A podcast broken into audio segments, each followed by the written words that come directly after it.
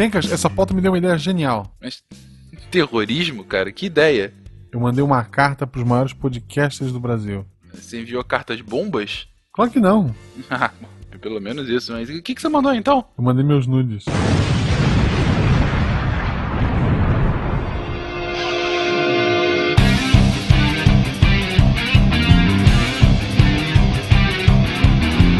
Pessoas, aqui é Fernando Malto Fencas, diretamente de São Paulo. E o terrorismo é uma ameaça significativa à paz, segurança, prosperidade e a todas as pessoas. Ban Ki-moon, antigo secretário-geral da ONU. Faltou só o American Way. Aqui é Matheus, professor barbado de Curitiba, Paraná, e o terrorismo nada mais é do que o nacionalismo feito por outros meios. Clarice Lispector. Clarice era grande conhecedora de geopolítica. Salve rapaz e ave deviantes de Gaspar Santa Catarina, eu sou o William Spengler e vamos celebrar a estupidez humana, a estupidez de todas as nações. Ah, é, aqui é o Marcelo Valença, do Rio de Janeiro, e esse programa vai bombar. Eu tava esperando, Matheus. Um clássico. Olá, ouvintes. Aqui é o Tarek Fernandes de Anápolis e os estados também são terroristas. Ou o primeiro deles. É verdade, há, há, há uma discussão sobre isso. De Gaspar Catarina, aqui é Marcelo Gostin. E pela terceira vez a minha piada favorita. Xiita é a macaca do Taza. Sério? Tá reciclando piada, Meu né? Caraca! Não existe reciclar piada, existe perpetuar clássicos. Eu diria que isso é um ato, um ato de terror, hein? É- Essa piada é do Bruno Mazel, não é minha, eu amo essa piada. Você está ouvindo o SciCast, porque a ciência tem que ser divertida. Bem-vindos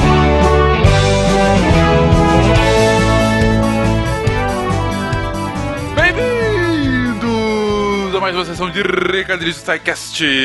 Eu sou o Fencas. E eu sou Jujuba. Goma! Tudo bem? Tudo ótimo. Tirando essa voz fanha, nariz entupido, tá, tá lindo. Ah, a gente já disse semana passada que aqui é um, é um podcast raiz. A gente grava com as Né? condições locais. Tá tudo ótimo, Fenquinhas. O que a gente tem de notícias boas pra essa semana?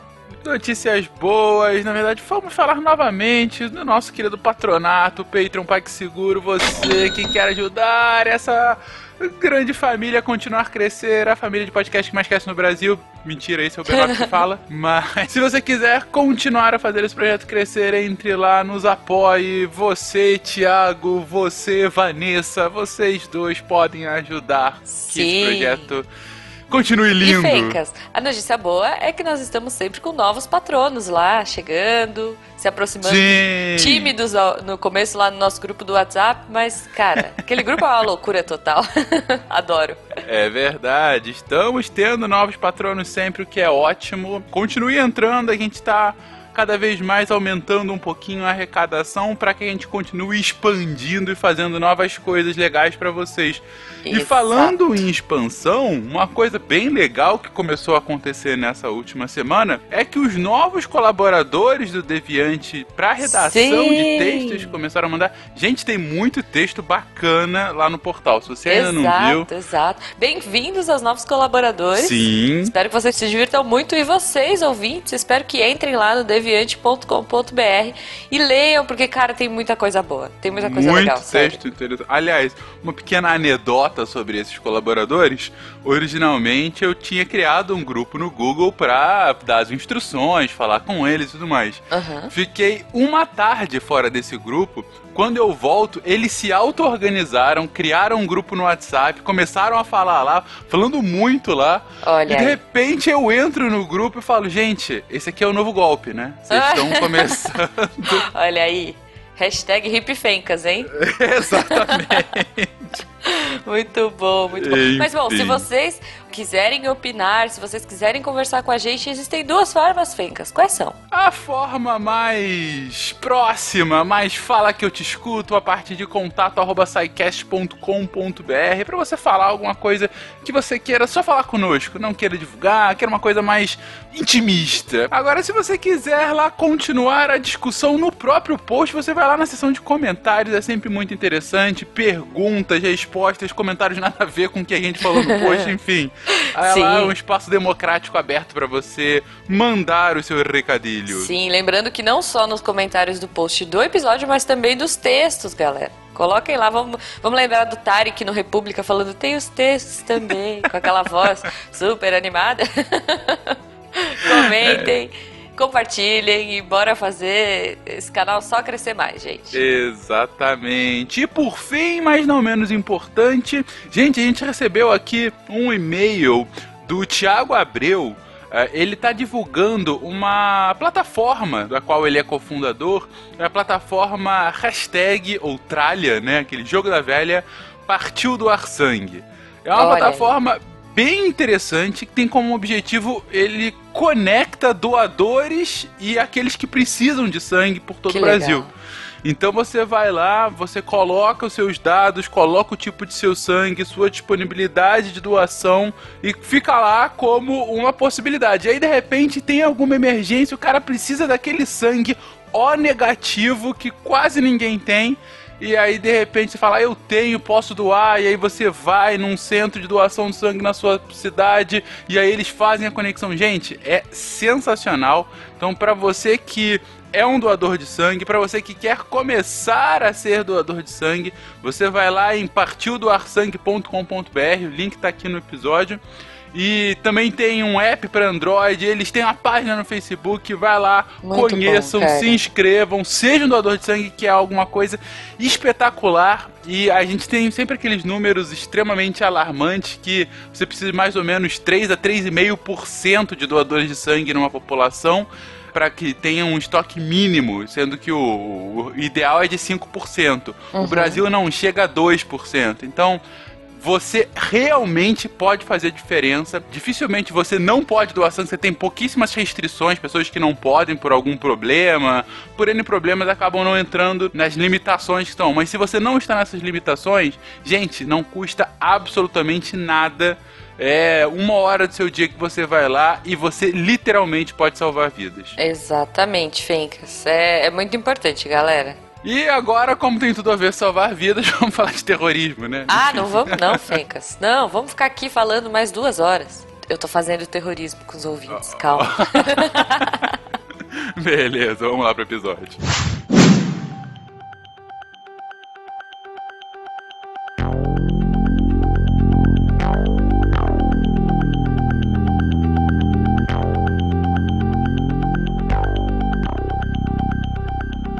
A célula reunia pouco mais de 40 pessoas.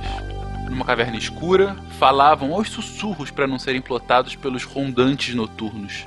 O inimigo nunca estivera tão perto.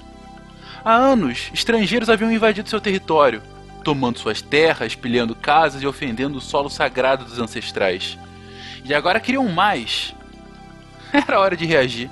Precárias e rudimentares, as armas que tinham faziam parte de um sofrível arsenal diante de seu inimigo, a maior potência militar do mundo. Uma guerra seria suicídio. Só um plano radical, só um golpe de mão extremo poderia alterar o pêndulo da balança. Ficou combinado. Atacariam de surpresa. Em emboscadas. Eliminariam os soldados das tropas de ocupação. No meio da multidão, atacariam aqueles acusados de colaborar com o inimigo. E assim foi feito. Parece que foi ontem essa descrição, né? Mas essa cena descrita aconteceu há quase dois mil anos. No papel de terroristas, Zelote, um grupo de extremistas judeus descontentes com a ocupação romana. Entre os anos 66 e 73, provocaram morte, caos e destruição na Palestina. Acabaram perseguidos e massacrados. Diferenças ideológicas, religiosas e políticas sempre existiram, e muitas vezes acabaram em violência. Junte a isso intolerância e armas, muitas armas, e você terá uma ameaça explosiva e fatal.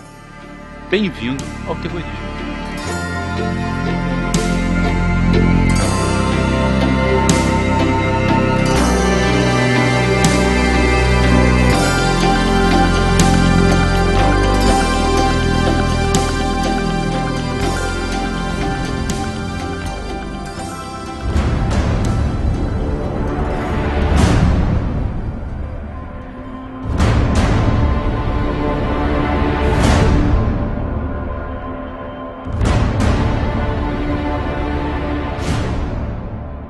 Queridões, a gente nos últimos casts que falou mais sobre política e política internacional, geopolítica, formação dos estados, brigas entre eles e dentro deles, a gente sempre perpassou um assunto muito complicado de se discutir, extremamente em voga hoje em dia, que inclusive já mereceu alguns casts específicos sobre isso anteriormente, que é o terrorismo. A gente falou sobre terrorismo com mais precisão quando a gente falou sobre a situação da Síria, alguns, muitos episódios atrás. A gente falou um pouco disso nos casts de formação de Estado, falou sobre terrorismo em alguns pontos de geopolítica, mas hoje a gente vai se dedicar a esse assunto em si, porque é um assunto de extrema relevância para a gente entender o que é de fato a ameaça terrorista tão alardeada, tão presente e tão usada politicamente hoje em dia.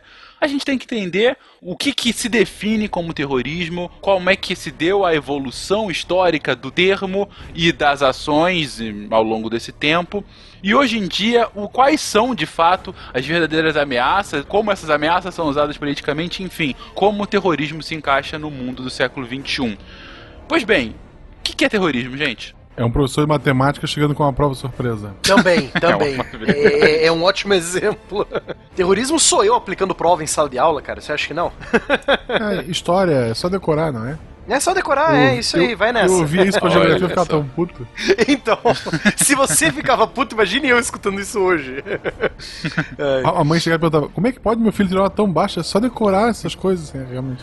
Bom, o que, que nós podemos definir como terrorismo, então? Se você analisar fria e calculamente a situação, o terrorista nada mais é do que um revolucionário aos seus olhos. Então, do ponto de vista de terrorismo, como você começou falando, né, Fencas, é tema de debate direto. Então, o que, que seria o terrorismo, o ato de terror?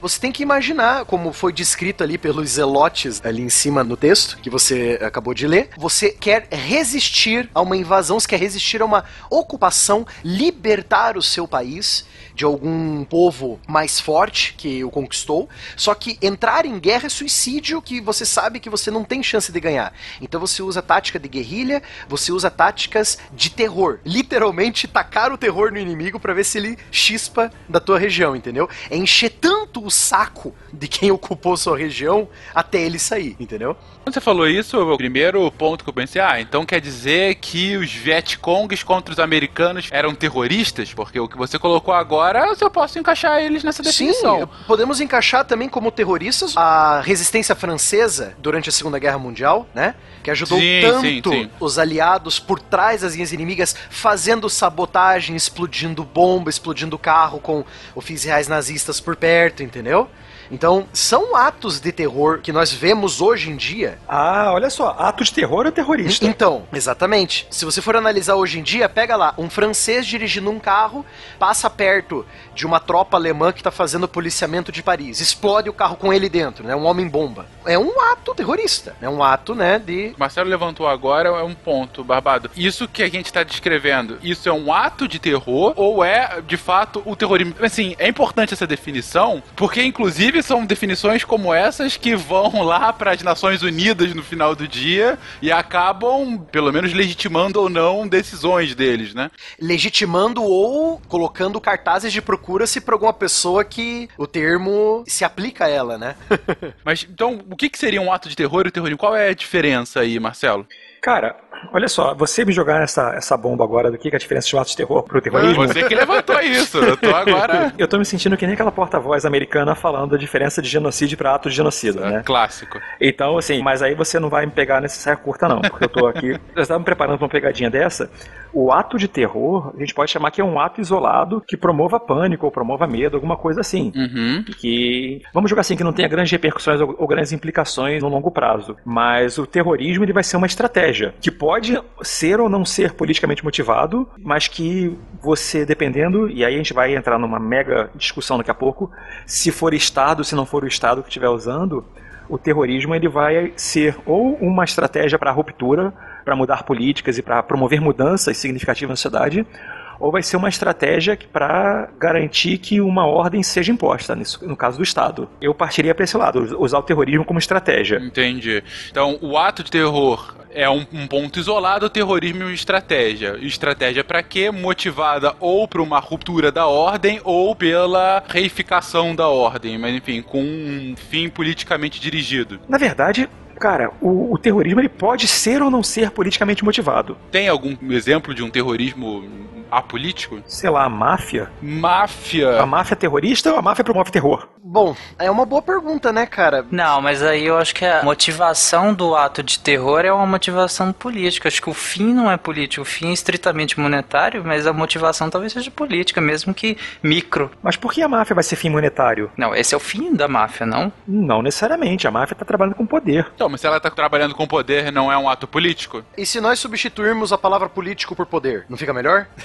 A motivação do terrorismo é o poder. É, é um bom ponto. É, é interessante. É, é para mim a distinção é um pouco tênue, né, sobre o, o que, que é político, o que, que é poder, porque para mim política nada mais é do que uma briga organizada ou não pelo poder. Mas de qualquer forma, ok. Então a gente chega num, numa definição de terrorismo como uma estratégia para destruir uma ordem ou reificar uma ordem por conta de alguma disputa de poder não sei se Spengler concordaria comigo, mas eu coloco o terrorismo quase no mesmo patamar que a guerrilha. Eu colocaria o terrorismo como uma tática militar que pode ser usada por um grupo de poder inferior para atacar um grupo de poder superior. Por poder. Ou por poder da região, ou por libertar o país, ou por formar um novo país, que é o caso do Daesh, né? O auto-intitulado Estado Islâmico, como o nosso amigo Felipe Figueiredo adora falar, né? Então eu, eu colocaria quase no mesmo patamar, assim, de estratégias de uma força menor atacando uma força maior, junto com a guerrilha. A guerrilha pode usar o terror como tática, mas seria de uma forma mais limitada e contra, vamos dizer assim, inimigos específicos. Tem um historiador americano chamado Bruce Hoffman que diz que o terrorismo está quase que necessariamente relacionado à política e ao poder. E aí ele diz que terrorismo é a violência ou a ameaça de violência usada e dirigida em busca e a serviço de um objetivo político. O conceito de terrorismo é complicado de você ter algo assim singular, tão preto no branco, porque muitas vezes ele está sujeito à sua própria ideologia. Para o terrorista, o que ele faz não é terror. Né? Ele pode se auto-intitular como um revolucionário, um mártir, um salvador. Criar Agora, o grande califado árabe, né?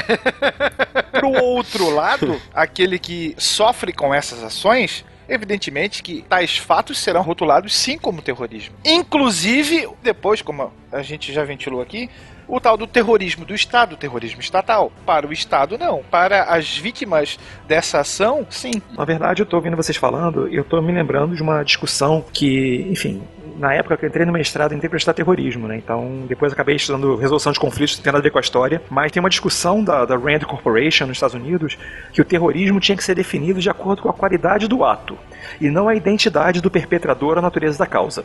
Quando você está falando então de que terrorista não se vê como terrorista, é um pouquinho disso, né? Você define o terrorismo pela qualidade do ato. Não é quem faz, mas o que fez. O que fez. E ao mesmo tempo, o ato de terror, nesse ponto, é um crime no sentido político, no sentido clássico. O ato de terror é tipo homicídio, sequestro, motivado por fins políticos, mas é um crime no sentido clássico. E quando vocês estão trabalhando com essa distinção, essa separação de guerrilha e terrorismo, a guerrilha ela se prolonga ao longo do tempo e o terrorismo ele é espaçado, ele, ele é mais pontual. Eu acho que a gente pode fazer uma separação de guerrilha e terror em dois pontos. Na verdade, o grupo guerrilheiro pode usar a tática terrorista, no caso, no meio da campanha. Das suas ações. Sim, mas não necessariamente ele pode usar do terror, mas não necessariamente ele vai ser um grupo terrorista. Ou se caracteriza como isso. Mas então o que seria um grupo terrorista? Então, na verdade, antes de perguntar o que é um grupo terrorista, eu precisaria te perguntar qual é uma definição satisfatória de terrorismo. Bom, vamos lá, vamos pegar o que a gente já conversou nesse início. terrorismo são atos continuados e estratégicos de violência, para colocar de fato de alguma forma de violência. Ou ameaça de violência. Violência ou ameaça dela, ou seja, para causar o medo pela violência em si ou pela sua potencialidade, que podem ou não ser perpetradas pelo Estado que são motivadas pelo poder, pra gente não usar o politicamente, mas por poder, e que podem ser para reificar uma posição de poder ou para contestar essa posição. E aí a gente diferenciou o terrorismo da guerrilha, porque o terrorismo tem atos mais espaçados Ainda que, enfim, pode ser de um longo prazo, mas não é contínuo, enquanto a guerrilha seria algo mais contínuo. A gente tá pegando aqui definições bem distintas para chegar uma para trabalhar aqui. Não, a gente não vai ter um ponto final porque não há um ponto final. Posso nortear nossa discussão com cinco perguntas? Vamos lá. Já não tem várias respostas, porque não mais perguntas? Vale nota? Va- Vai cair na prova, professor? É, isso é terrorismo. Se vale nota, é terrorismo. A primeira pergunta é simples. O terrorismo, ele é necessariamente ilegal? Ele é necessariamente ilegal. Sim. Ilegal, ele é um crime, necessariamente? Sim. A paz é prerrogativa a todos os estados, né? A paz para que, que tenha, por assim dizer, a boa aplicabilidade dos outros direitos sociais. Se você gera terror, ó, Então, aí, se você diz que necessariamente é ilegal sim, você tira o Estado do terror. É, o Estado nunca pode ser perpetrador da própria violência nele mesmo, né? Outra coisa, o terrorismo ele é necessariamente empregado para realizar algum tipo particular de objetivo? Um tipo particular de objetivo. Família. Acho que sim, não necessariamente diretamente, mas sim. Pode ser um objetivo indireto e mais abrangente, né? Do tipo, destruir a civilização ocidental. Sim, porque, por exemplo, o shooting não seria um ato de terrorismo justamente por isso. Em alguns casos específicos, ele não tem um objetivo claro. Maravilha. Aí eu vou para outra pergunta que vocês já levantaram a bola.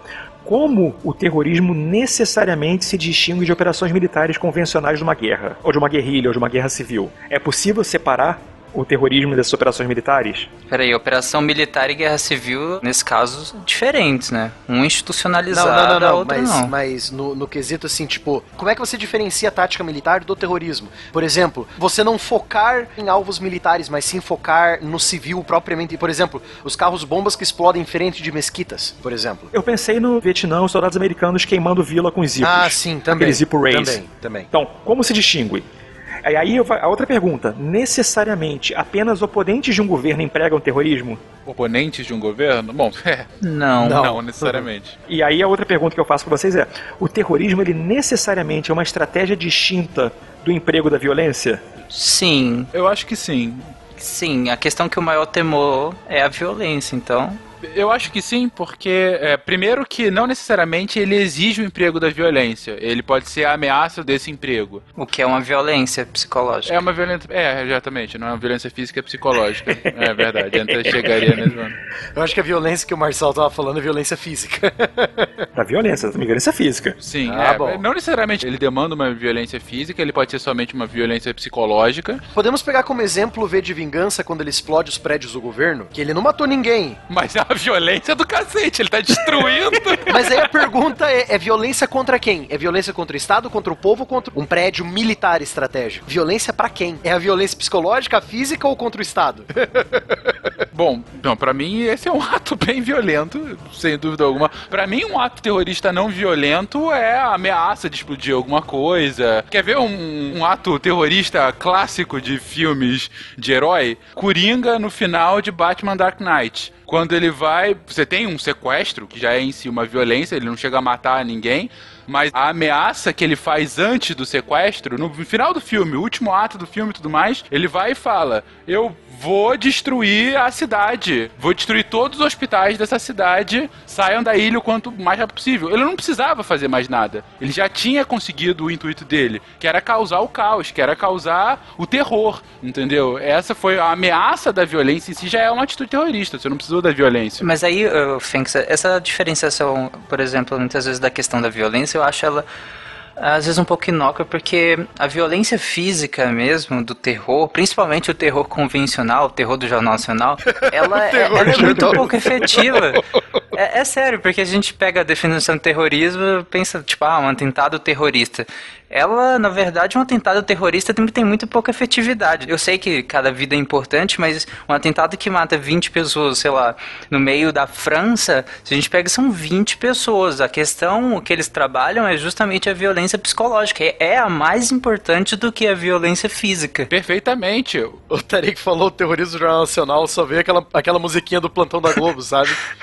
Aí veio o plantão da Exatamente, Globo. é. Não, aí pronto, fudeu, cara. Tarek, eu concordo totalmente com isso. Eu acho que esse é um ponto que a gente está passando aqui nesse início que é muito claro quando a gente vai falar de estratégias terroristas. Aí, até respondendo Marcelo, e essa é uma diferenciação clara de uma estratégia militar. O ponto do terrorismo não é ter vitórias militares.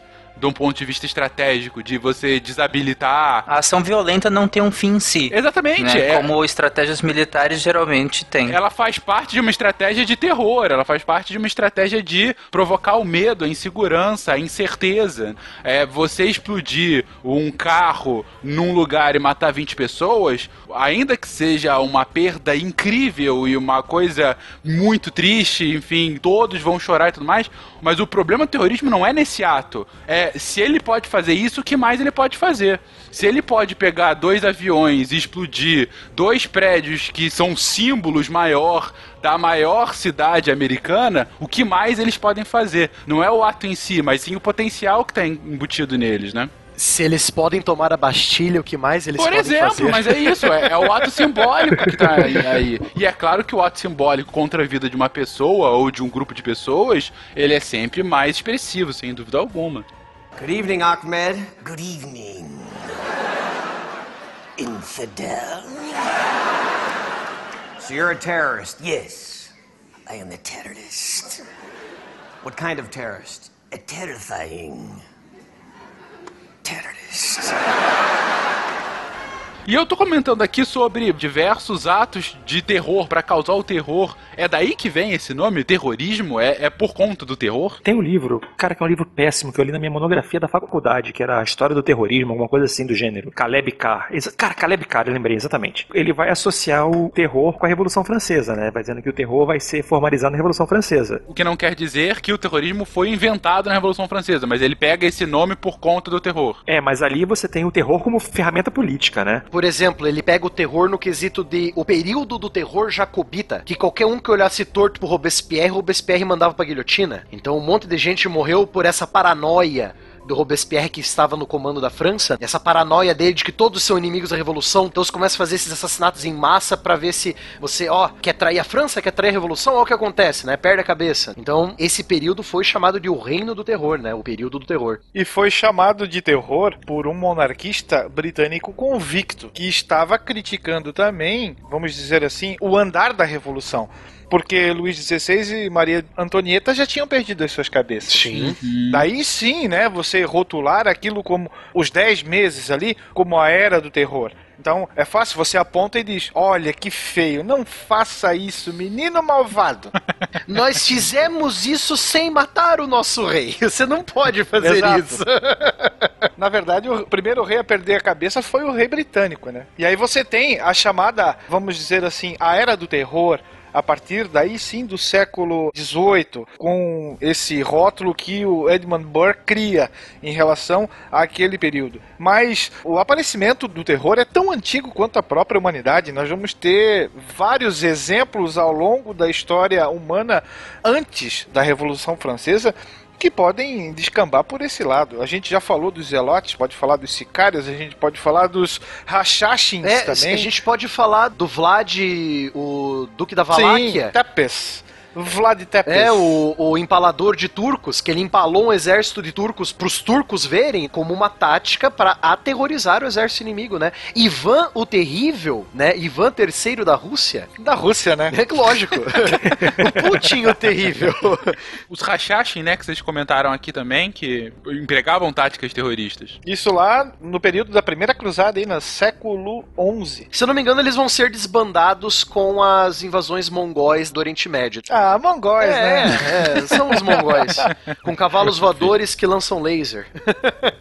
Ou seja, o que o Will colocou aqui agora é que apesar de táticas e até estratégias, Terror é o que os outros fazem de uma forma bem simplória. Perfeito, Will. É, esse era o ponto que eu ia chegar. Que ainda que isso fosse recorrente ao longo da história humana, quando chega no século XVIII, quando chega a Revolução Francesa, e você tem um observador britânico absolutamente contrário aos preceitos revolucionários, o Edmund Burke era um conservador nato, é um cara De que carteirinha, né? não, um cara que mostra como que os revolucionários franceses eram a escória e que qualquer tipo de mudança deveria vir com reformas em cima de reformas. Então ele, observando a Revolução Francesa, denomina aquele momento como era do terror e daí aquelas atitudes como terroristas e a partir daí o, o termo, né? Não, tranquilo, perfeito isso. Porque aí, quando o Burke coloca nesses termos, ele está olhando precisamente o fenômeno. O meio do terrorismo não é o emprego ou ameaça do emprego de força,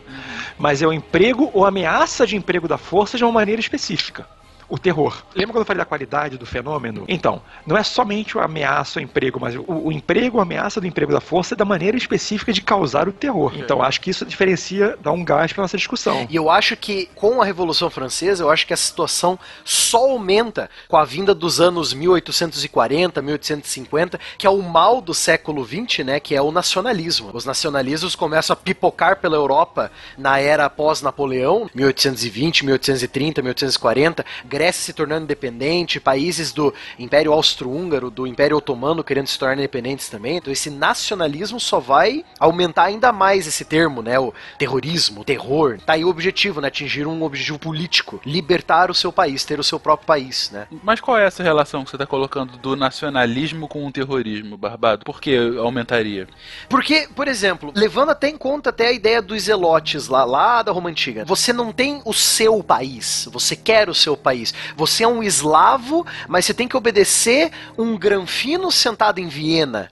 Você é um grego, mas tem que obedecer um sultão infiel sentado em Istambul. E você é ortodoxo. Então, lutar pela sua identidade, a sua cultura tem que ter um país próprio. Então, essas lutas internas do mais fraco contra o mais forte vão aumentar. Aí nós chegamos no início da Primeira Guerra Mundial com a organização terrorista sérvia Mão Negra, que vai lá assassinar o, o arquiduque. Por quê?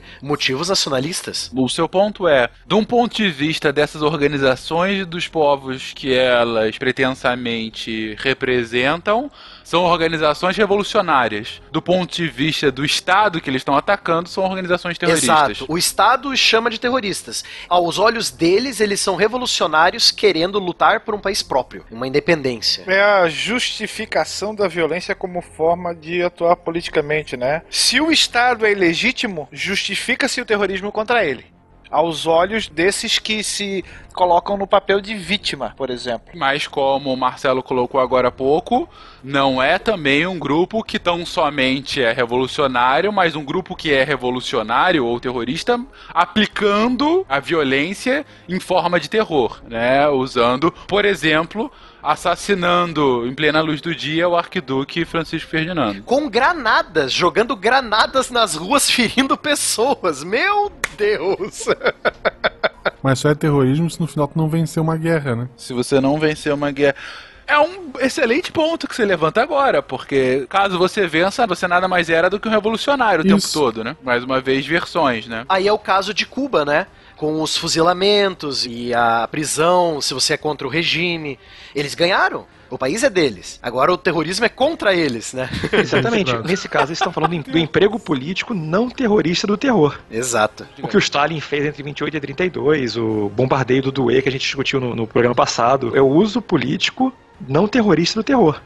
Você está querendo gerar no medo, mas você não está sendo terrorista. Porque é uma estratégia do Estado. Ou seja, em teoria legítima. Exatamente. Que linha tênue isso, né? É, é tão engraçado. Quando é o Estado, não tem problema. A gente pode usar uma analogia de um dos monumentos da cultura pop, que é Star Wars. O Império, quando destrói um planeta, pro Império aquilo era uma forma de mostrar o seu poder e fazer com que aqueles rebeldes obedeçam. Os rebeldes nada mais eram do que os terroristas. Olha o que pode acontecer com você se você se unir aos rebeldes, né? Exatamente. Enquanto isso, se os rebeldes tivessem perdido, pra todo sempre eles seriam aquele grupo terrorista do que mal. matou 300 mil na estação espacial Estrela da Morte. É, exa- exatamente. Matou os trabalhadores que construíram a Esteira da Morte. Mataram aqueles que estavam construindo a segunda. Se bem que essa arma também já não tem um nome muito feliz, né?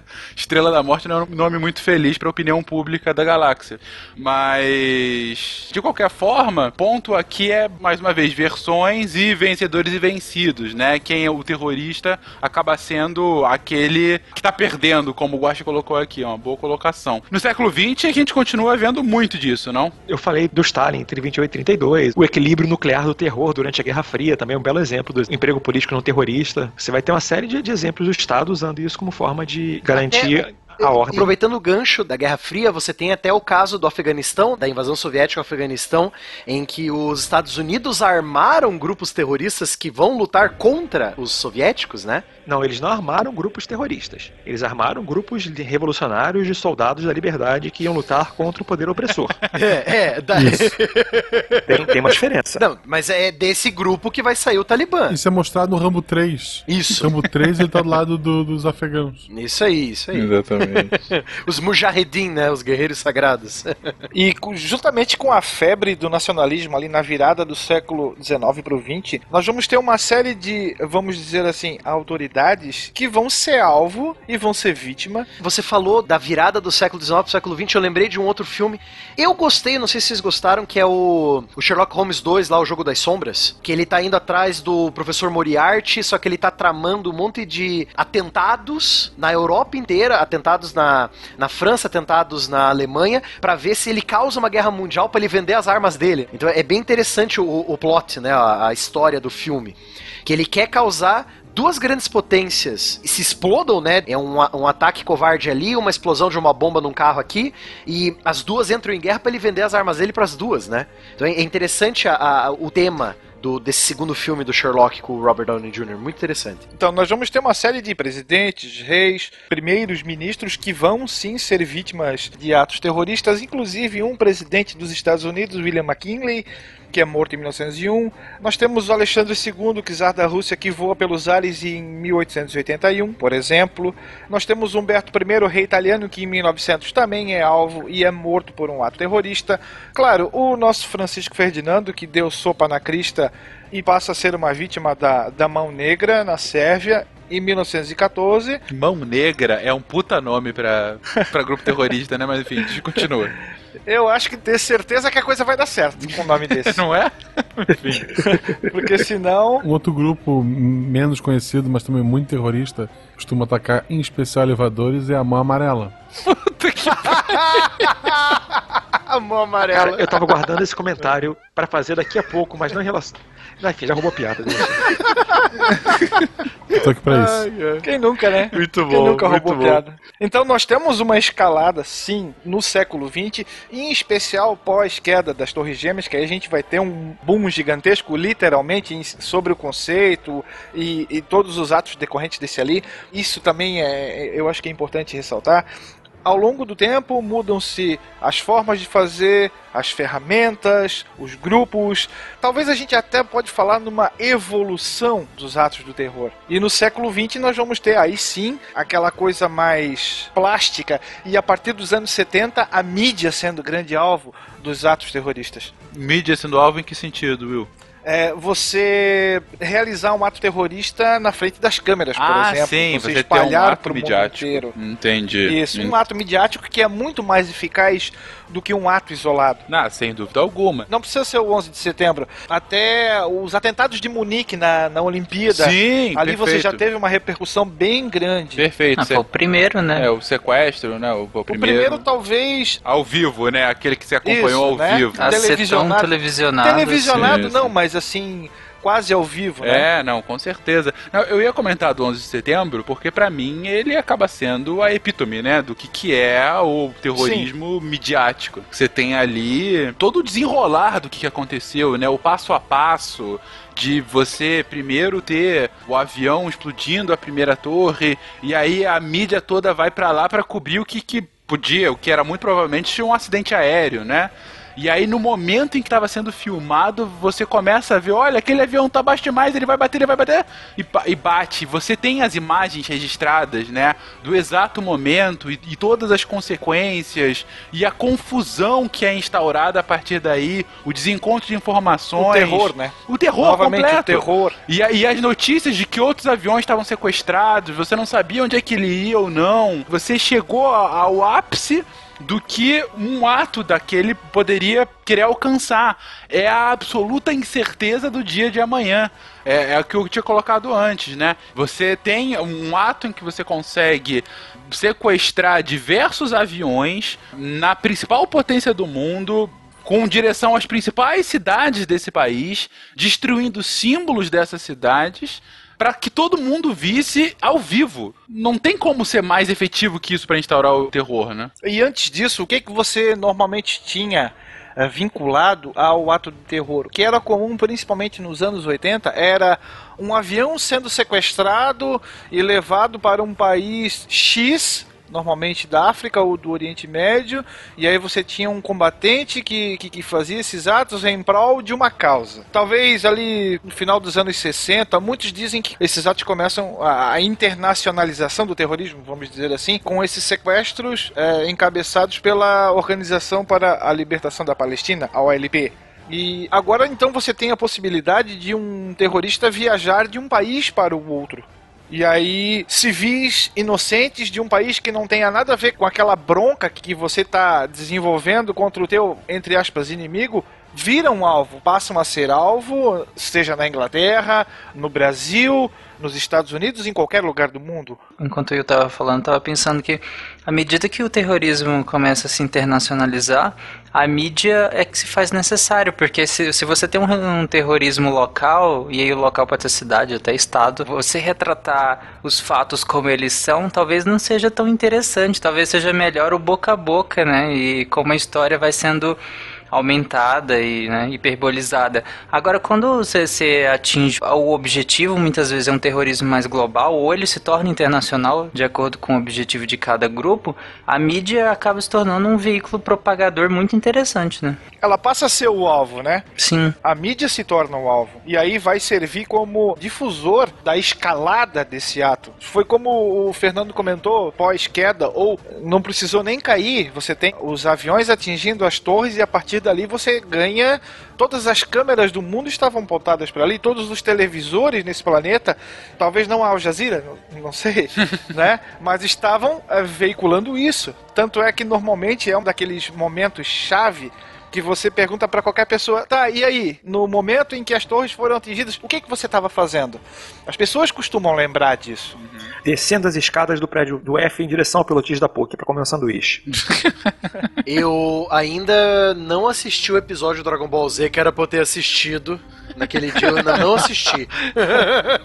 Eu não vou entrar nessa polêmica. Isso do episódio do Dragon Ball Z é uma lembrança falsa coletiva, tá? Ah, é? Isso, eu, eu ia falar isso, porque todos os meus alunos respondem a mesma coisa. É uma lembrança falsa coletiva. Já foi feito um levantamento, não estava passando é, Dragon que Ball. O que tava passando então? Agora, agora não me lembro. Ah, agora não vou. Isso, isso é assunto para um outro sidecast. Ah, então deixa, deixa a é. memória coletiva assim, Para de ser sem graça.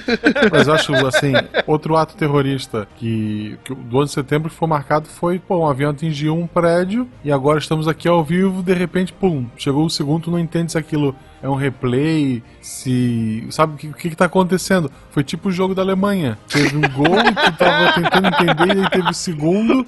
E aí, meu Deus, isso é um replay, eu tava lendo e no fim era 7, cara. Foi, foi outro para terrorismo. Para de fazer replay, para de dar replay. O jogo da Alemanha não foi um terrorismo, foi um ato heróico de uma nação que mereceu ter ganha. Não precisava ter destruído. Aos olhos desses brasileiros, foi terrorismo. Para mim foi a Blitzkrieg em ação, cara. É o poderio alemão. Tu não sabe, cara, tu não sabe de nada. Isso é rubro-negro do Mineirão, cara. Meu Deus do céu. É isso que o Flamengo faz, é isso que o rubro-negro faz no Mineirão, faz estrago. Fomos ao futebol, muito bem. É, como sempre.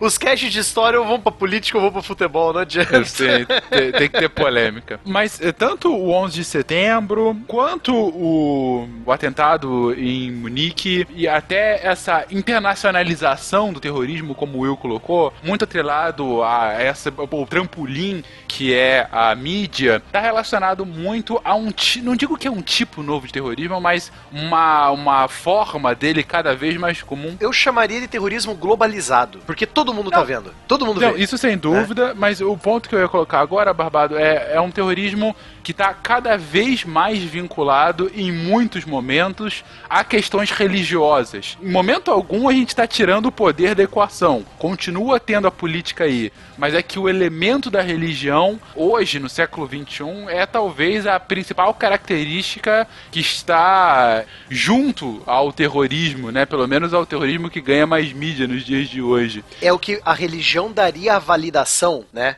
Por que, que é válido? Ah, porque a minha religião diz isso. Ah, então, né? Ah, se você diz o, o justificativa A deles justi- isso, a, a estarem validação, fazendo. a Sim. justificativa, isso, isso.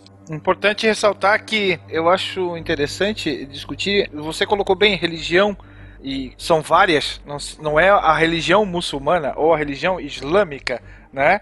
Nós vamos ter grupos e atentados terroristas perpetrados sob o nome de uma religião X nos mais diversos locais desse planeta. Claro que virou moda a, a- atentados de grupos que se intitulam islâmicos nos últimos tempos, por exemplo. Mas nós já tivemos atentados cristãos, nós já tivemos atentados de grupos, vamos dizer assim, religiosos no Japão, que não tem nada a ver com o islamismo, por exemplo. Pega a última notícia que deu na Inglaterra depois daqueles atropelamentos, sabe? Que o cara foi lá e matou não sei quantas pessoas porque elas eram muçulmanas. E ele falou ainda na TV que eu vou matar até o último muçulmano desse país. Um britânico falou isso, garanto que ele era cristão também. Mas, né? Não é só os muçulmanos, né? Ah, os grupos terroristas muçulmanos, né? Não são só eles que. Nesse ponto das religiões, um programa que a CNN fez em 2007, chamado God's Warriors, que está falando do papel da violência nas três grandes religiões, no Islã, no, no judaísmo e no cristianismo. E mostrando como que você aponta figuras terroristas em cada um desses grupos, mas não são terroristas porque eles estão fazendo em nome de Deus, né? Então é uma coisa bem bacana de olhar isso aí.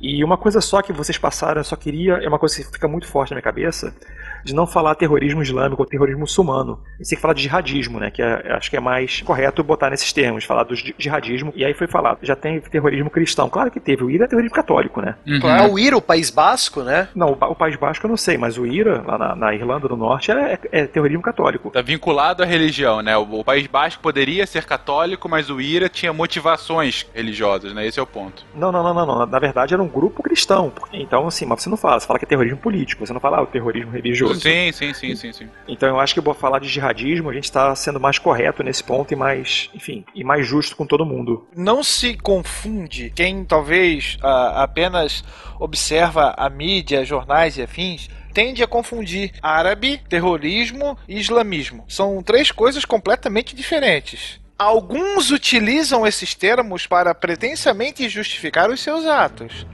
Certo? Aí é uma questão de interpretação, dentro da própria jihad. Com esse exemplo, a gente pode pegar até o próprio Boko Haram, na Nigéria. São africanos, né, de etnia africana, mas eles seguem a religião muçulmana e eles são um grupo terrorista. No caso, são jihadistas. Juraram a fidelidade ao Estado Islâmico. Exato. Assim como nós tivemos em 95 um grupo chamado Patriotas Cristãos que explodiram um prédio em Oklahoma, nos Estados Unidos. Nem árabes, nem, nem islâmicos, esse é o ponto, né? Não é uma exclusividade. Sim, não são termos intercambiáveis. O Islã não tem monopólio sobre o terrorismo. Exato. Exatamente. Assim como o terrorismo não tem monopólio sobre o Islã. Isso é muito importante. Até porque, se a gente analisar friamente, as maiores vítimas de uma jihad islâmica são os próprios islâmicos. Sem Você dúvida tem um alguma. número de mortos é, infinitamente maior de islâmicos que são vítimas de outros islâmicos. É algo absurdo, né? Ah, sunitas, xiitas, como a gente já comentou em castes passados, mas nós temos ah, diferenças tênues dentro de uma mesma família, vamos dizer assim, aonde uns matam os outros. O próprio assassinato do Itzhak Rabin, por exemplo, que faz parte da história recente, que era primeiro-ministro israelense, ele foi morto por um próprio judeu que o considerava traidor pela negociação de paz com o Yasser Arafat, a OLP. Uhum, exatamente.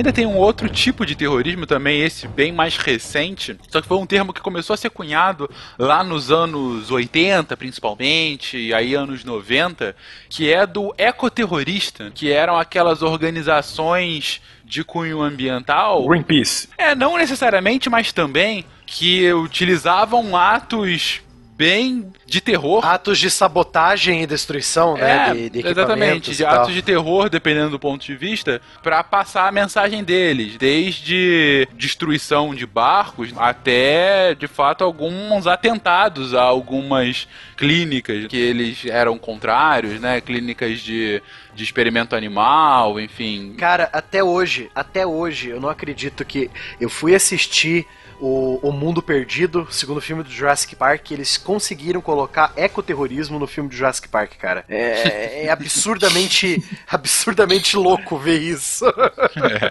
Eu lembro que no final dos anos 90 teve um movimento ecoterrorista, eu não lembro se era na Noruega, era na Europa, norte da Europa, e saiu na estampado na Veja. O cidadão que era o porta-voz ali estava vestido com os trajes bem parecidos com o Hare Krishna. O cara era igualzinho a mim, igual. na época eu usava óculos.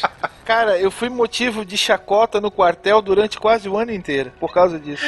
O tempo todo o Will era um ecoterrorista infiltrado no SciCast. É isso que a gente descobre, Um nessas ecoterrorista Hare Krishna. O comandante do batalhão me chamou, chegou, que porra é essa aqui na, na revista que tu tá falando? Eu disse, o quê? Como assim? Adam Roberts, que é um professor do, de- do Departamento de Relações Internacionais de Oxford, tem uma citação bem interessante, a qual diz que o terrorismo acompanha a humanidade e a intolerância religiosa, ideológica ou política. E essas intolerâncias, vamos dizer assim, tendem a ser cada vez mais letais. Assim como o terror se tornou massivo quando se chega através de armas de destruição em massa por parte do terror, esse mesmo terror pode usar armas biológicas, armas químicas e, por que não, até armas nucleares. Eh, A gente saiu da pedra, das facas, e agora a gente já está beirando, sim, armas de destruição em massa que podem e que talvez venham a ser, infelizmente, esse é o, o horizonte que nós temos, de acordo com o que tudo indica, que possam vir a ser utilizados para atos de terror. Então, para ele, o futuro não é muito florido, vamos dizer assim, né? Nós tivemos uma discussão em relação, logo depois, quando a União Soviética cai, que nós teríamos uma verdadeira feira de artefatos nucleares, aonde, vamos dizer assim, qualquer um poderia comprar uma ogiva e lançar sobre o seu vizinho que olhava torto para você, algo assim. Então foi talvez o último grande medo ali da Guerra Fria, no apagar das luzes ali do urso russo. Então, é aquela história, trocamos segredos por comida, trocamos armas por comida. Alguns desses grupos, na época, os atuantes ali, o ETA talvez, o IRA, quem sabe, poderia se apropriar de um artefato assim para usar nas suas ações. Coisa que nunca se confirmou, pelo menos até agora.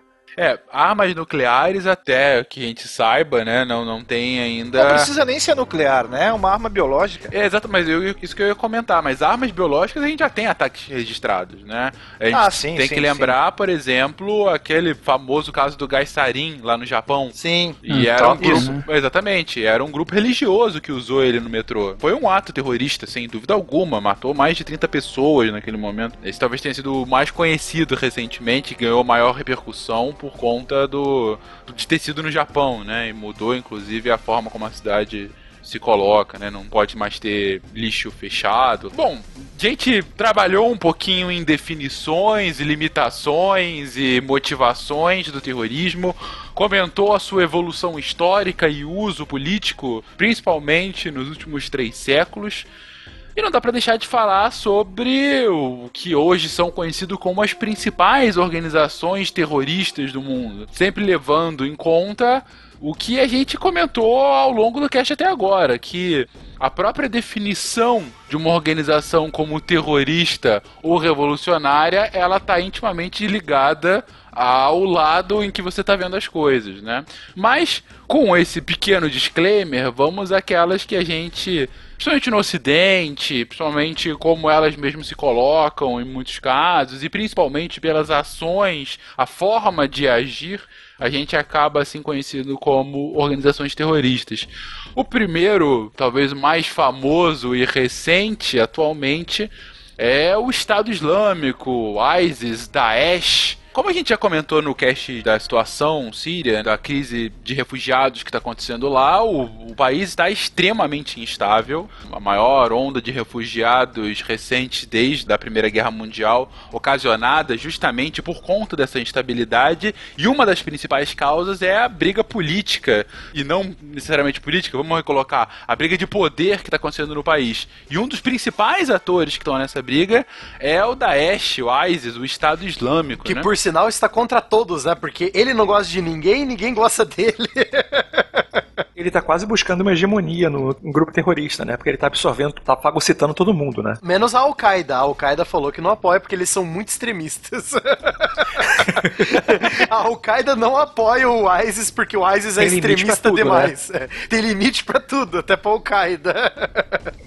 Mas de onde é que vieram eles, gente? Onde é que veio o Estado Islâmico? Então, se não me falha a memória, o Estado Islâmico ele surgiu com a desestabilização do Iraque, com a invasão de 2003, com os Estados Unidos tentando estabilizar o Iraque pós Saddam Hussein. Só que esse grupo que vai formar o cerne do Daesh, do ISIS, ele vai ser derrotado por forças curdas e do governo, do novo governo iraquiano, e aproveitando a desestabilização no país vizinho, eles foram para Síria. Então, o, o cerne do, do ISIS, ele vai surgir no norte do Iraque, num começo vai ser reprimido, né, derrotado por curdos e, e iraquianos, ele vai para Síria, ele cruza a fronteira, vai para Síria e ele começa a fagocitar outros grupos extremistas que estavam indo contra o governo, contra isso, contra aquilo, aí começa a formar esse pseudo-estado, esse Daesh. E, e é bizarro isso, porque aí os caras querem formar aquela ideia lá de tempos que os árabes lutavam contra os otomanos por independência, né, da Grande Arábia, um país para todos os árabes. E aquele sonho maluco que o Daesh quer fazer,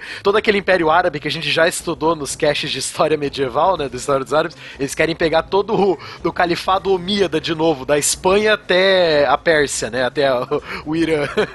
Boa sorte para eles.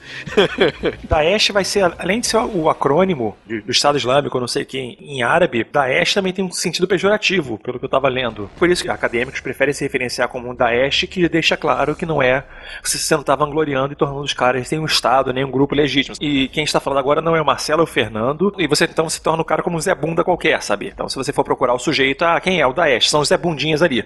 São os Zé caras sem Bundinha. importância. É o Zé Bombinha. É o, é o Zé Bombinha ali da Síria. É um carinha explosivo ali, sabe? É um carinha nervosinho. O Zé Bombinha. Eu imagino, época de festa junina, eu imagino um cara vestido de caipira com aqueles estalinhos que ele compra na, na quermesse. O Zé Bombinha. Não, eu tô falando que foi Fernando, porque se quiser explodir alguém, explodam o Fernando, sabe? Marcelo não. Obrigado, muito obrigado. De nada, disponha. Você é o host. ok. Então, Daesh é muito semelhante a duas palavras árabes. Daes, que significa aquele que esmaga, aquele que acaba com alguma coisa, ou Dares, que traduzindo fica aquele que semeia a desordem. Ah, tá. Que fique registrado que eu vi a bola Que quicar, horrível. mas por É. medo eu não vou chutar. Viu? Tudo, tudo que eu lembrava era com o padre Washington Teodoro Kiber. Sabe de nada, inocente. E hoje, além da Síria, onde mais eles estão? Então, a gente vai falar do Boko Haram mais um pouco depois, mas atualmente o Boko Haram também está se aglutinando com o Daesh, com o autotitulado Estado Islâmico. Eles prometeram fidelidade ao Estado Islâmico, né? Então, você já tem um braço deles na África. Você tem os, entre aspas, infiltrados que vão com a onda de refugiados que está indo para a Europa e eles aproveitam e fazem os atentados lá também. Querendo ou não, eles têm algumas células terroristas na, na Europa. Por enquanto, eu não sei como é que tá a situação deles pra, tipo, depois do Irã ali, Afeganistão, Paquistão, não sei como é que, onde eles estão, eu não sei onde eles estão. É, eu não, não sei como é que tá a situação do Daesh pra lá. Eu acho que lá ainda é Al-Qaeda. A Al-Qaeda ainda faz frente contra o Daesh, se não me engano. O Daesh, eles tinham perdido muito campo, estavam sendo quase expulsos das áreas que eles tinham dominado, tinham perdido muita capacidade militar. Mas eu estava conversando ontem com o professor da faculdade, que trabalha com questões geoestratégicas estratégia, ele estava comentando que alguém, e agora que eu não vou lembrar o nome, obviamente não, fez um mapeamento das capacidades materiais do Daesh. E que então foi impressionante o trabalho que o cara fez. Eles perderam muito território, eles conseguiram retomar alguma coisa de volta, mas eles estão numa fração do que eles tinham antes. Então esse ponto daí, eles estão sendo expulsos das áreas principais, estão ficando em áreas marginais e estão tentando retornar. E vamos ver como vai funcionar nesse, nesse retorno. Sim, né? se eu não me engano, eles perderam as principais cidades do norte do Iraque, já foram retomadas pelos curdos e pelo governo iraquiano. Então, por exemplo, eles tinham. eh, Até dois ou três anos atrás, o Daesh tinha bases em Mossul, que era a principal cidade do norte do Iraque, né? Ela já foi retomada. Mossul já tá ali, não tem mais nenhum, nenhum membro do Daesh em Mossul. Então eles estão confinados a a parte desértica do norte do Iraque e a parte desértica do leste da Síria. Eles estão no meio do deserto. O Daesh teve como principal cérebro um jihadista que ficou bastante famoso, principalmente depois daquela declaração do Colin Powell, se não me engano, em 2003. Onde ele aponta o dedo para o Iraque e diz que ali era um celeiro de terroristas e tudo mais, e que tinha um cara que era brother do Osama Bin Laden chamado Abu Azarqawi, até então desconhecido. E aí esse cara praticamente ganha o Oscar hollywoodiano de mártir da jihad. Ele era desconhecido e agora que o grande mal o aponta como um dos principais terroristas do mundo, esse cara vai ganhar vulto. Tanto é que ele vai entrar, né? Ele era membro da Al-Qaeda e depois, como acho que foi o Barbado comentou, eh, tava um over, over, né? Lá e o cara falou assim: não, não, tu aqui não vai dar certo, passa pra fora. E aí, aí a gente tem a fundação, sim, do Daesh. Um dos primeiros atos cometidos por esse cara foi a explosão de um carro-bomba num edifício próximo da ONU em Bagdá, que vitima um brasileiro que era cotado, inclusive, para ser talvez o futuro secretário-geral da ONU, que era o Sérgio Vieira de Mello que bota o prédio quase todo abaixo e ele vai explodir mesquitas xiitas também, ele vai jogar. O Iraque já estava um banzé gigantesco, pós-Saddam. Então ele vai encontrar um campo prolífico para essas atuações e vai jogar os próprios islâmicos, xiitas e sunitas, um contra o outro. E aí a ideia, depois, de construir o tal do califado, construir e manter o califado, né? Que era uma estratégia radical com base nisso aí. Por isso que a Al-Qaeda até diz, ó, chega, tá demais, vaza, some daqui. Principalmente por causa disso, ataques não contra os ocidentais ou contra os infiéis, mas ataques a outros muçulmanos também.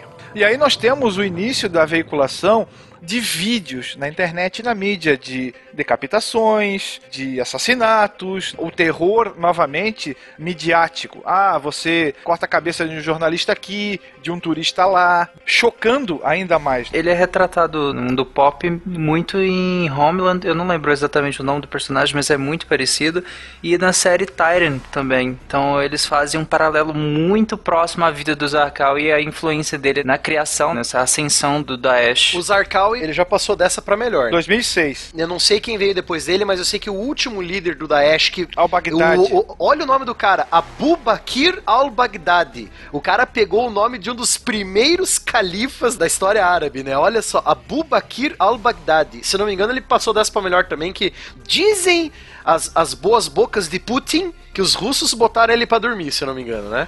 É, essa- essa foi a última notícia que eu vi, que o Baghdadi foi morto pelos russos. Aí eu já não sei. Não é pelo fato de você cortar a cabeça que o, o, o corpo vai deixar de funcionar, né? Ele funciona com diversas células terroristas. E aí você não tem um inimigo facilmente identificável. Qualquer um pode ser o seu inimigo. Então não é pelo fato de você eliminar o Azarkawi que talvez o grupo tenda a se debelar, tenda a enfraquecer. É sempre uma chance para você tentar se reerguer.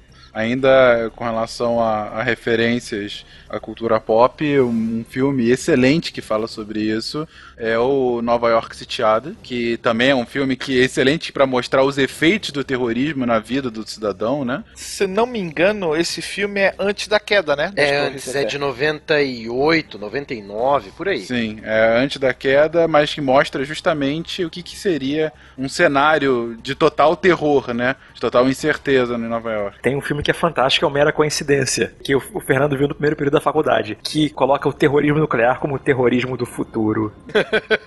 Exatamente. pobres mancebos. e ainda uma outra referência pro uso do terrorismo, e aí dos dois lados, eu não vou falar muito porque já é spoiler, é a atual última temporada de House of Cards. Penúltima e a última, que abusa do terrorismo sendo utilizado politicamente para todos os lados. Nós tivemos a história das armas de destruição em massa lá em 2003 que até hoje não foram comprovadas. Sim, exatamente. E que referendaria uma invasão, né? Aham, Não é nem uma invasão, mas seria um pré, um contra-ataque, vamos dizer sim, assim, né? Sim, exatamente. Que acabou justamente levando as origens do, do Daesh, né? Não que essas ideias já não existissem antes disso, né? Não, não, mas foi só a efetivação, de fato, né? Aí que aí tinha um envolvimento direto militar. O que vocês vão ver se vocês assistirem House of Cards a última temporada é que lá você trabalha essencialmente somente o medo, né? É o terror na sua essência. Que no, sabe, você não tem prática, ele é o terror na sua Basta essência instigar. mesmo do medo. É, o House of Cards ele é interessante porque, claro que toda a série é baseada em grandes extremos políticos, se bem que pro Brasil não é nem tão extremo, né? A gente tá até um pouco anestesiado. Né? É uma terça-feira, né? É uma terça-feira. Chove muito. É. Mas apesar de, enfim, partir dessa premissa de ser extremada, é um uso político do medo o tempo todo, mas um uso político para justificar ações políticas de vigilância, de ações excepcionais, né? É com fim em si, em si mesmo, sabe? Não é nem no, Exatamente. no sentido de guerras, de, não, é com fim em si, é com fim político próprio de automanutenção do poder. E o Daesh ganha um plus também ali, a gente comentou, né? A desordem no Iraque e logo em seguida, quando estoura a guerra civil na Síria. E aí você vai ter um outro campo fértil para que o, o seu efetivo aumente e para que as suas ações também aumentem. Então você vai ter a. Opa, vou olhar aqui pro lado, ó, lá tá legal. Vamos fagocitar, aproveitando o termo, naquela região também. E aí eu espalho as minhas células. Então, continuando na região, é, mas indo mais agora para um lugar que tem menos, pouquíssimo problema ao longo da história, vamos É falar menos, sobre... é menos problema e mais pisar em ovos, né? Pouquíssimos problemas, né? Falemos um pouquinho sobre Israel e Palestina. Ah, isso é tranquilaço. Não se preocupem, vai ter um programa sobre isso. se Não, a gente vai chegar a isso para falar especificamente, mas é impossível não falar sobre a história recente de Israel e Palestina e deixar de citar o Hamas, que para muitos é um grupo terrorista e para outros é um partido. E aí, o que é o Hamas, gente? Eu não sei o que que é o Hamas exatamente. Eu deixo que vocês têm mais talento em história do que eu, mas eu digo só que a Mulher Maravilha lutou contra o Hamas. Isso aí, cara. Ok. Con- Concordo também. Hamas é uma sigla para Harakat al-Mukivia al-Islamia, o que mais ou menos seria Movimento de Resistência Islâmica, mas também pode ser lido como zelo ou fervor em árabe. E a rusga aqui é, basicamente, tornar a Palestina e Israel em um, um único Estado Islâmico. Na prática, dar um passo fora nos judeus da região. Coisa simples, né? Retomar o que foi perdido nos anos 40. E o Hamas se tornou famoso na mídia por disparar foguetes em direção a Israel. Então, hoje você não ouve mais tanto, mas vez por outra você tinha um pequeno foguete disparado que caía numa cidade X e matava ou destruía, não muita coisa, mas era um raio de ação bem limitado. Claro, né? Aí a gente vai ter os outros ingredientes: sequestros, assassinatos, atentados, né? Nós vamos ter uma rede de túneis em É, Gaza. na verdade, a moda agora é o Hezbollah tacar foguete do outro lado da fronteira, né? Sim, sim, sim, sim. E vale ressaltar que o Hamas é um partido político que tem cadeiras no parlamento palestino, que faz o seu voto de protesto, não é algo totalmente, vamos dizer assim, ilegal do ponto de vista palestino. É equivalente aos curdos na Turquia, né? Como que é o nome do partido mesmo? É... PKK? Isso, exatamente. Partido dos Trabalhadores Curdos, se eu não me engano. E aí, quando você fala que ele não é exatamente ilegal na Palestina, volta aquela primeira pergunta que eu fiz pra vocês. O terrorismo tem que ser necessariamente ilegal? Exato, foi exatamente nisso que eu pensei. É, E quem é o Hezbollah? Então, o Hezbollah é Hezbollah pra cá, é Hezbollah pra lá. não consigo. Aí quem vai fazer a analogia de que o Hezbollah é o Hamas do Líbano? vai. É o Hamas do Líbano, isso. Pronto, melhor. Isso aí. O Hezbollah significa Partido de Deus, o, o nome deles. Eles se localizam no sul do Líbano, que é uma região muito problemática. A região dos países árabes, assim, tipo, fronteira país árabe com Israel, é uma região problemática. Ele surgiu na mesma década, década de 80, na mesma década que o Hamas. Que o Hamas. Isso, na década de 80.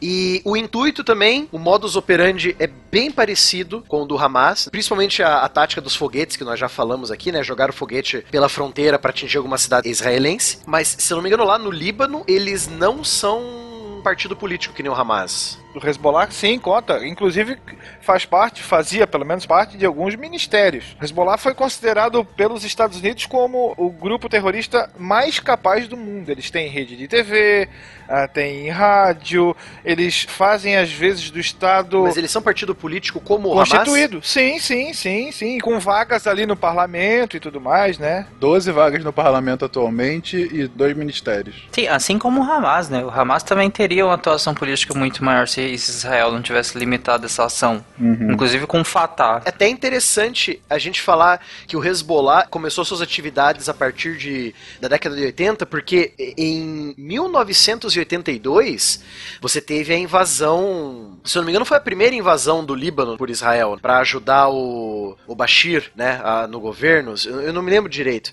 Tem um- uma animação, uma animação israelense bem bacana chamada Valsa com Bashir. É bem interessante, cara, a análise que eles fazem do conflito. Eu mostrei pros meus alunos, eu quando eu falo de encrencas no Oriente Médio, eu mostro esse, esse filme pra eles. É bem interessante. Encrencas no Oriente Médio. Encrencas no Oriente Médio. Essa é a aula do professor Barbado. Sessão da tarde, hein? Sessão da tarde, exatamente. Sessão da tarde, hein? Good evening, Ahmed. Good evening, infidel. So you're a terrorist. Yes, I am a terrorist. What kind of terrorist? A terrifying terrorist. Tem uma história fantástica envolvendo o Hezbollah. Eu tenho um amigo, o Fernando Calais. Ele, o Fernando ele é jornalista. Ele estava na época fazendo mestrado em estudos religiosos na Notre Dame do Líbano, que a família dele é libanesa. E o Calais ele é cientista político, barra jornalista, barra comentarista de MMA. Enfim, o cara joga nas 11 e de manhã, vira e mexe, ele aparece no Sport TV falando de futebol espanhol. Enfim, ele estava lá, família libanesa, tinha se mudado para fazer o mestrado. Depois de um tempo, ele passou a trabalhar na ONU como Relações Públicas, na filial da ONU lá no Líbano. E um belo dia, estava na sala dele e chegaram dois sujeitos gigantescos de paletó azul e óculos escuros, aquele, e aquele pontozinho no- na, na orelha. Aí perguntaram: Você é o Fernando Calais? Sou. Vem comigo. Aí parece que eles desceram não sei quantos andares até pro subsolo. E assim, e ele não tinha noção de que existia subsolos tão profundos por lá. Aí puseram ele numa, numa salinha, ficou sentadinho um tempo. E vieram falar com ele: Olha só, você é Fernando Calais? Sou. Você mora em tal local? Aí ele: Moro. Então, na frente do seu prédio teve um carro bomba hoje. Aí ele gelou, né? Aí falaram: Olha, a boa notícia é que não foi você, foi só o Hezbollah. O alvo não era você. Ele: Ah, que bom, né, poxa. Então ele falava sempre que o Líbano era um lugar tranquilo, seguro, mas quando o Hezbollah resolvia atacar, isso era 2004, 2005, ele falava que era, o terror generalizado e ninguém saía de casa. Então tinha essa praia do nós somos partidos políticos, mas quando a gente resolve não ser partido político, a gente pega pesado, né? Então tem sempre esses traumas que ele carrega dessa temporada dele no Líbano, que foi maneira pra caramba, ele conta, mas teve esse. Que interessante esse negócio que, que ele fala em relação a quando a gente não tá sendo partido, porque é uma comum, né, né, nessa região. Para o que eu tinha falado do Hamas, também tem muito isso. Israel limitou totalmente a ação política do Hamas e até por via do Fatah também, que apesar de discordar muita coisa com o Hamas, chegou num ponto em que era a única via política que o Hamas tinha e que Israel limitou totalmente. Então acaba que é que, gente, eu não estou justificando, eu sei que o assunto é delicado, mas estou falando que acaba que a única maneira de expressão muitas vezes é a atitude terrorista e eu não estou achando correto isso, eu só estou falando, sem juízo de valor. E o que acontece no Egito também com a Irmandade Muçulmana, né? Aconteceu basicamente a mesma coisa também. Tarik, não se preocupe em se desculpar, tem gente que não vai entender, cara. Talvez uma das ações mais conhecidas do Hezbollah aconteceu aqui nos nossos vizinhos, aonde nós tivemos a explosão de uma associação israelita-argentina em 94. O prédio veio praticamente completamente abaixo. Né, e a gente teve quase uma centena de mortos e mais algumas centenas de feridos.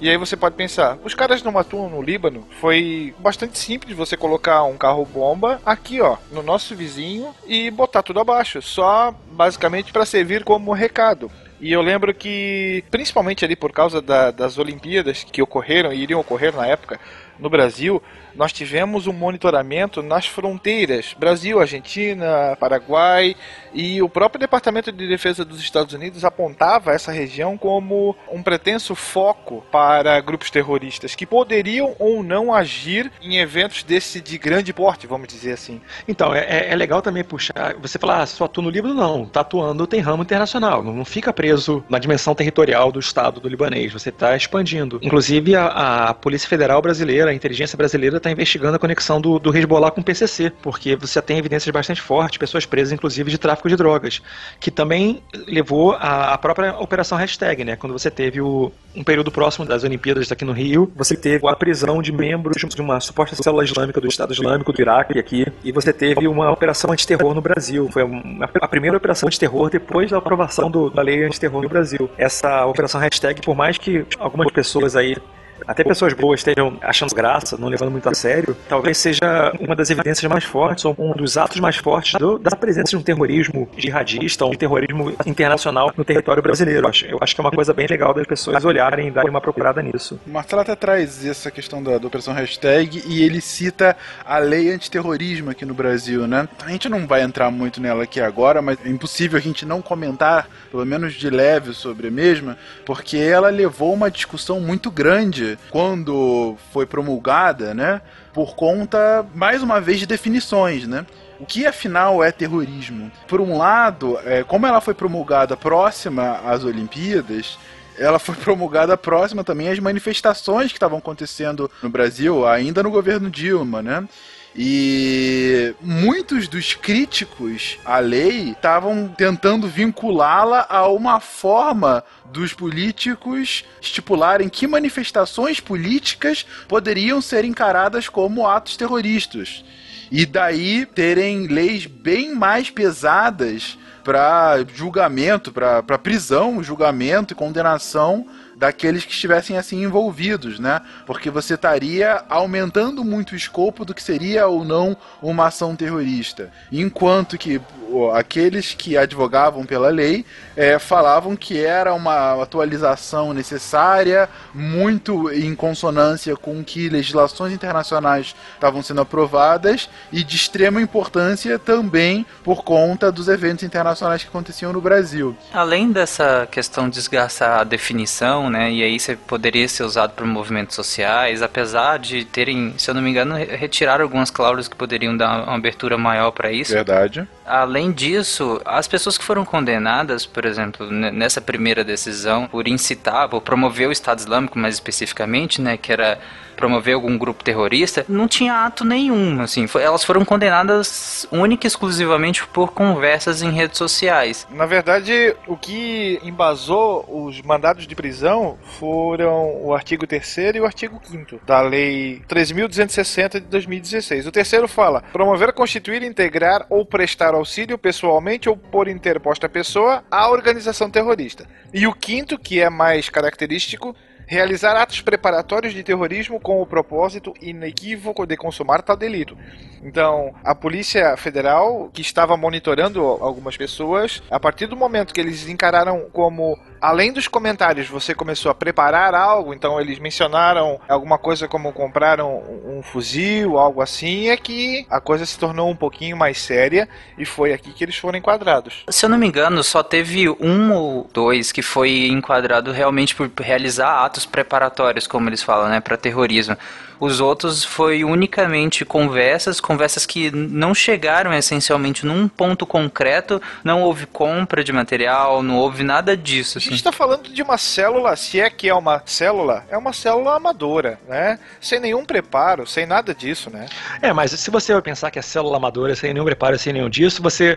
A gente volta alguns minutos atrás no Claro, cast quando claro. tá falando da mão negra, né? A gente fala da mão negra que tudo deu errado e funcionou no Vamos final, que dizer eles assim, quise- queriam. É uma célula desorganizada, então. Assim, é porque eu acho que o grande problema de, da gente trazendo o Hezbollah para a discussão é que o grande problema da operação hashtag para o Brasil foi que, como o Tarik comentou, você fez a investigação, foi aquela investigação brasileira, né? Você tinha indício, você, você tinha indício, não, você tinha uma suspeita porque os caras falavam de um possível terrorismo por redes sociais e você via que era, era tudo moleque, não tinha muita fundamentação, era, enfim, amadores, e você criou, e, e a lei permitia um quase como um estado de exceção para lidar com isso.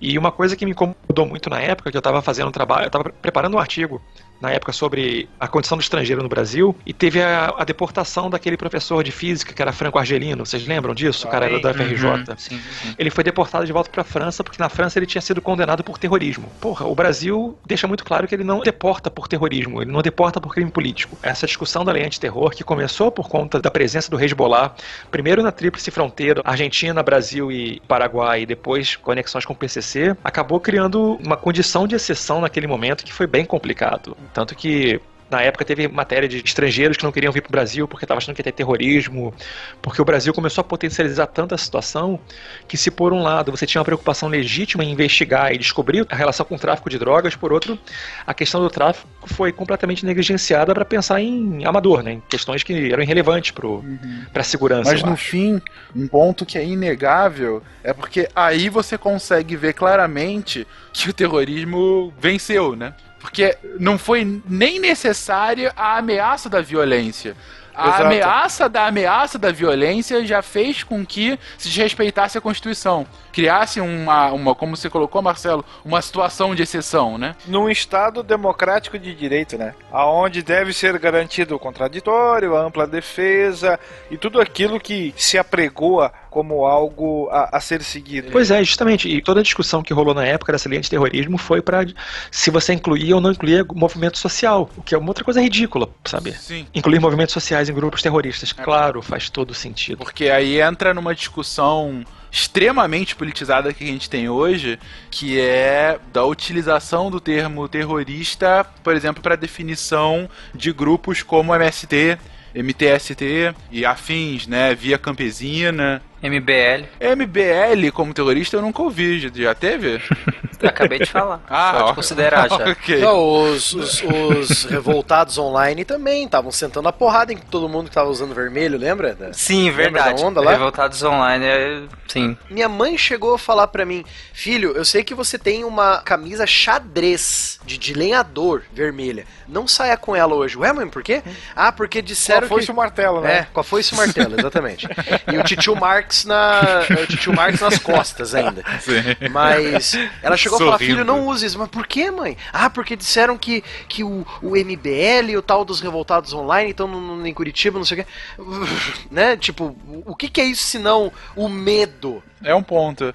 É, os movimentos sociais, principalmente movimentos sociais rurais, que são, estavam ou não, né? São ainda acusados como terroristas por parte, principalmente parte mais da direita, é vincular algumas ações deles, desde manifestações até de fato invasão a, a terras, enfim. É, teve aquele caso, alguns casos, né, de destruição de plantação, de, de laboratórios, e aí fazer essa vinculação de que são movimentos que estão usando táticas de terror para os seus fins. Mais uma vez, eu não estou aqui colocando juízo de opinião, e sim os fatos como se apresentam. Mas o ponto é, mais uma vez, a gente volta à discussão do início do cast, né? O encarar ou não um grupo desse como terrorista está vinculado a um posicionamento e a quem faz discurso. E para que faz discurso, com que fim. E daí ter ou não isso em lei. Mais uma vez, aí a gente volta. Por que é tão importante essa definição? Porque se você está considerando que no Brasil um movimento social pode ser um grupo terrorista, você tá colocando que o terrorismo pode vir da própria população. Um movimento vem pra rua que tá discutindo o aumento da passagem, que tá querendo a passagem livre de ônibus, pode ser encarado como um movimento terrorista. Por um lado, aqueles que vão defender aquela causa vão falar que isso é o maior dos absurdos, porque é um movimento social que tá querendo o bem da população. Por outros, outros vão justificar essa ação porque em qualquer manifestação no final sempre tem a balbúrdia, tem a baderna, tem a destruição de patrimônio público e privado, tem feridos, já teve mortos, enfim. No fim, né, Fencas? Tudo é respondido com aquela bela resposta de historiador, né? Ah, qual que é a definição de terrorismo? Aí o historiador responde: depende.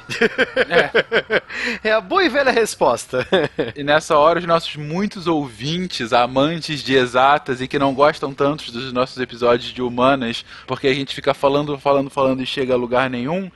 É, gente, esse é mais um episódio assim. Eu tenho uma história boa pra contar de terrorismo e exatas, pode ser? Vamos lá. Ó, ó a prova que o, o Guaxinim falou, a prova de matemática lá.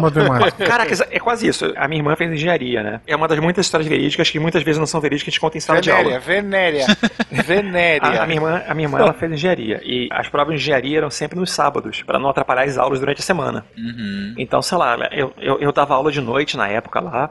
E ela tava tendo alguma aula, sei lá, cálculo 17, cálculo 18, uma parada dessa. Aí ela tava tendo aula e de repente, geral, correndo. Você olha para aquele aquário, para aquela portinha no- na janelinha do aquário lá da, da sala, eles vendo muita gente correndo numa direção só. E cara, passa um, passa cinco, passa 17, passa 59, você começa a achar esquisito, né?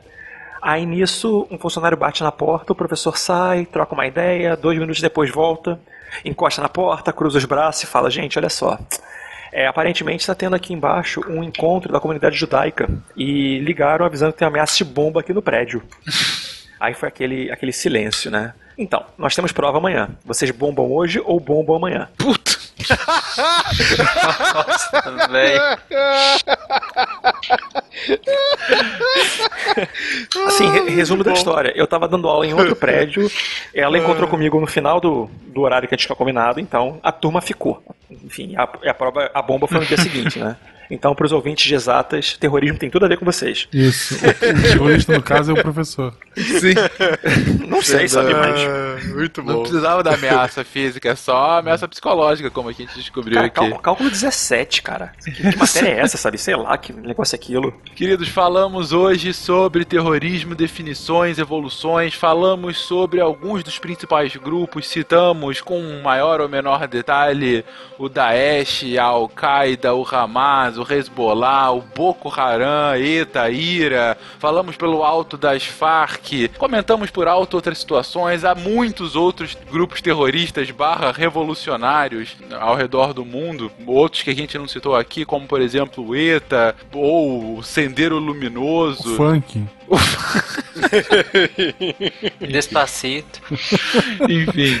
O ponto é, a grande motivação desse cast era pouco chegar a conclusões e mais fazer com que você, ouvinte, pensasse mais sobre esse termo, hoje cada vez mais jogado na nossa garganta abaixo como alguma coisa dada, e você questionar o que é o terrorismo, não para relativizar sobre seu impacto, que é terrível, muitas vezes. Qualquer tipo de morte humana é por si só indesculpável. Qualquer tipo de agressão a outra pessoa, a propriedade de outras pessoas, é algo ilegítimo em si, ao meu ver. Mas também, ao mesmo tempo, você generalizar a partir disso, você não entender a partir de uma generalização e você legislar ou rasgar a Constituição ou sei lá o que, viver a sua vida com preconceitos por conta dessa falta de conhecimento, isso é indesculpável. Então, espero que a gente possa ter ajudado um pouquinho nisso, pelo menos. Quem tiver curiosidade, entra no site da TSA, a Agência de Transporte, Segurança no Transporte dos Estados Unidos, que é tsa.gov, e passeia por lá. Sempre que eu vou dar aula sobre terrorismo na faculdade, eu dou uma. Algumas semanas antes eu fico pegando alguns prints do site da TSA. Então, sempre em algum aeroporto no interior do São, sei lá, o Tonhonhon do, do meio oeste norte-americano, eles conseguiram desarmar um ataque de, sei lá, rednecks com duas, sei lá, duas facas. Eles sempre colocam coisas que foram apreendidas ou colocam que na, no aeroporto de Orlando eles conseguiram desarmar uma criança com a espada do Mickey e coisas afins e mostrando como que o TSA e como toda essa verificação antiterrorismo de segurança são necessários. E com isso a gente acaba tornando a ameaça terrorista cada vez mais viva na, na sociedade, porque são pequenas lembranças que estão sendo feitas e pequenos procedimentos que todo mundo acha que é normal, mas não são normais, mas que tem uma justificativa que é a sua segurança, a sua prevenção, mas normaliza tanto aquela excepcionalidade que quando você vai ver, você nunca vai esquecer o terrorismo, como o Fernando falou há um tempo atrás, porque o terrorismo venceu, né? Então a gente muda a nossa vida, faz tudo, faz o diabo a quatro, só para poder prevenir que a criancinha não consiga entrar com a espada do Mickey na, no avião. E aí tudo isso são pequenas lembranças que o terror está presente, que você pode explodir a qualquer momento. E para mostrar que existem terroristas por todos os lados, a Jujuba já entrou com uma maçã nos Estados Unidos. Tá vendo? A gente tá falando ecoterrorismo, isso aí? É, exatamente. Agro, agroterrorismo. Agroterrorismo. Agroterrorismo. Ah, muito bom, muito bom. Agroterrorismo seria o bosta em lata, se ela tivesse entrado. Aí Bosta sim, lata. Boa memória do Bosta em Bosta lata. Enfim, com Jujuba E terrorista volta e Bosta Bosta em Lata. Exatamente. Finalizamos o cast de hoje.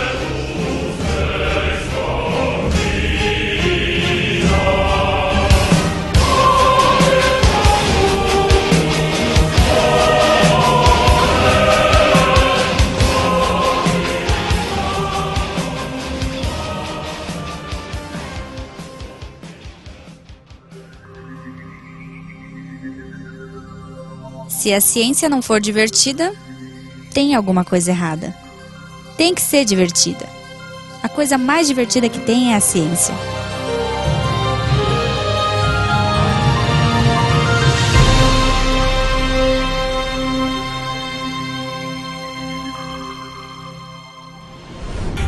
Este programa foi editado por Tapcast. Edições e Produções de Podcast.